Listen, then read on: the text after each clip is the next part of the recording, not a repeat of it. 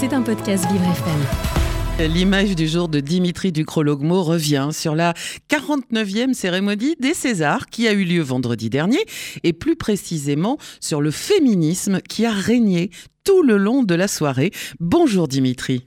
Depuis quelque temps, je parle, je parle, mais je ne vous entends pas. Ou à peine. Où êtes-vous? Que dites-vous? Un chuchotement, un demi-mot.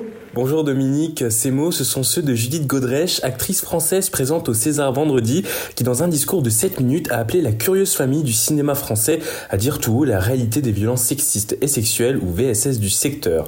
L'actrice avait porté plainte quelques semaines plus tôt contre les réalisateurs Benoît Jacot et Jacques Doyon pour des violences sexuelles et physiques qui remonteraient à son adolescence et est vite devenue l'une des figures de ce que l'on nomme la deuxième vague du mouvement MeToo.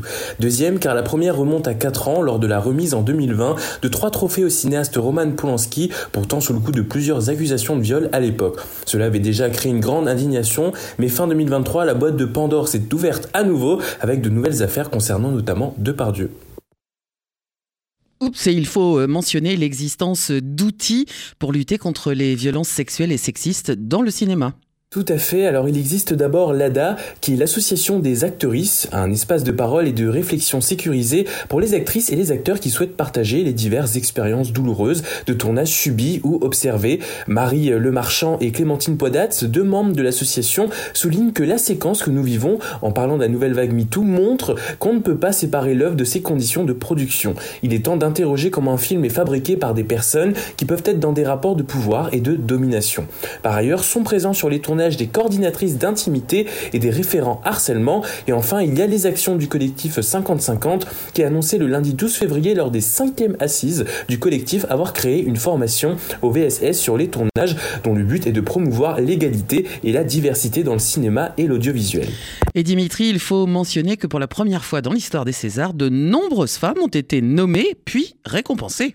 Effectivement, Dominique, en plus du discours de Judith Godrèche, il faut aussi souligner la prestation remarquable d'Agnès Jaoui chantant ses remerciements pour son César d'honneur. Les six Césars du film Anatomie d'une chute, dont celui du meilleur film. La réalisatrice Justine Trier a dédié ce César à toutes les femmes. Monia Chokri a raflé la récompense destinée au meilleur film étranger avec Simple comme Sylvain, passant devant Christopher Nolan, réalisateur d'Oppenheimer, et Kauter Benamia qui, recevant le trophée du meilleur film documentaire pour les filles d'Olpha, n'a pas hésité à dénoncer les massacres à Gaza.